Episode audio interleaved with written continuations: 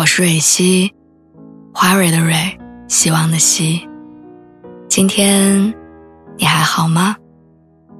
你可以在微信公众号和微博中搜索“蕊希”，每天晚上我都会用一段声音陪你入睡。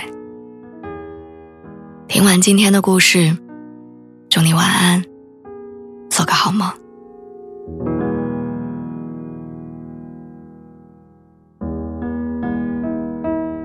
一个人其实挺好的。两年前我说这句话的时候，多半是为了掩饰孤独，敷衍别人。现在我说这句话，是我真的开始发自内心的这样觉得，一个人其实真的挺好的。前段时间放假，我参加了很多朋友跟亲戚的婚礼，饭桌上难免会被长辈问到。哎呀，你都快三十了，你还打算在外面飘啊？也该结婚生孩子了。我笑笑不说话，因为我知道，不管说什么，他们都听不进去，只会让自己陷入自证陷阱。于是，在参加完最后一场婚礼之后，我连夜买了回北京的车票，我打算用最快的速度逃离这个让我压抑的地方。人能够体会到，当车门关闭、火车启动的那一瞬间，我是有多么的如释重负。这些年，我想我们都一样，最怕听到的其中一个问题之一就是：“你怎么还不结婚？”因为这意味着我们没有按照他们预想的那样按部就班的去生活，意味着这在他们的眼里是错的。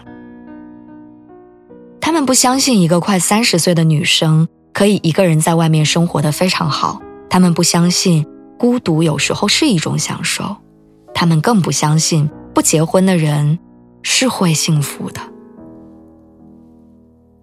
而我对此深信不疑。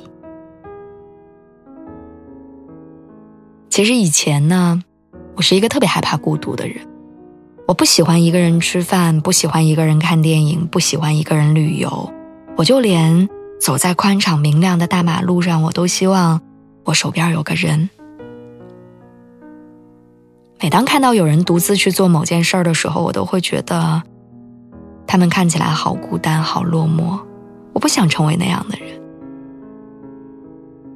可是后来，身边的朋友来了又走，去了又散，我才意识到。其实每个人都只能陪伴我们短暂的一程，没有谁是一直能陪你到最后的。我们终究要学会一个人面对你生活当中的一切。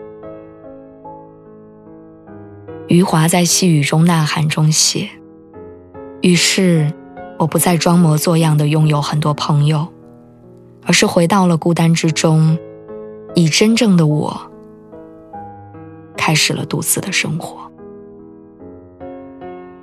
如今，随着年龄的递增，内心的世界变得越发稳固。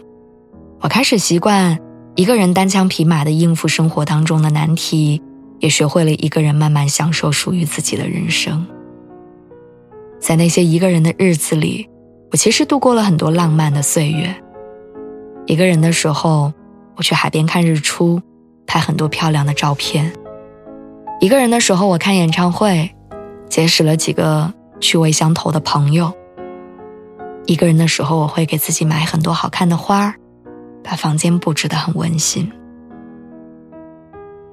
那些日子里，大多数的时候天气都很好，风也很温柔，落日余晖照在脸上的那一个瞬间，会觉得特别的幸福。坦白说。我偶尔也羡慕过别人下班有人接，回家有人陪，纪念日有惊喜。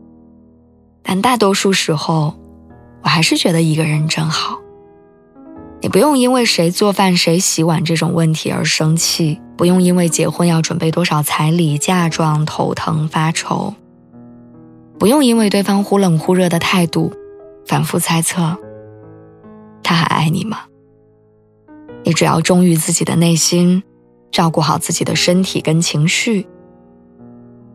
两个人有两个人的甜蜜，一个人有一个人的自在。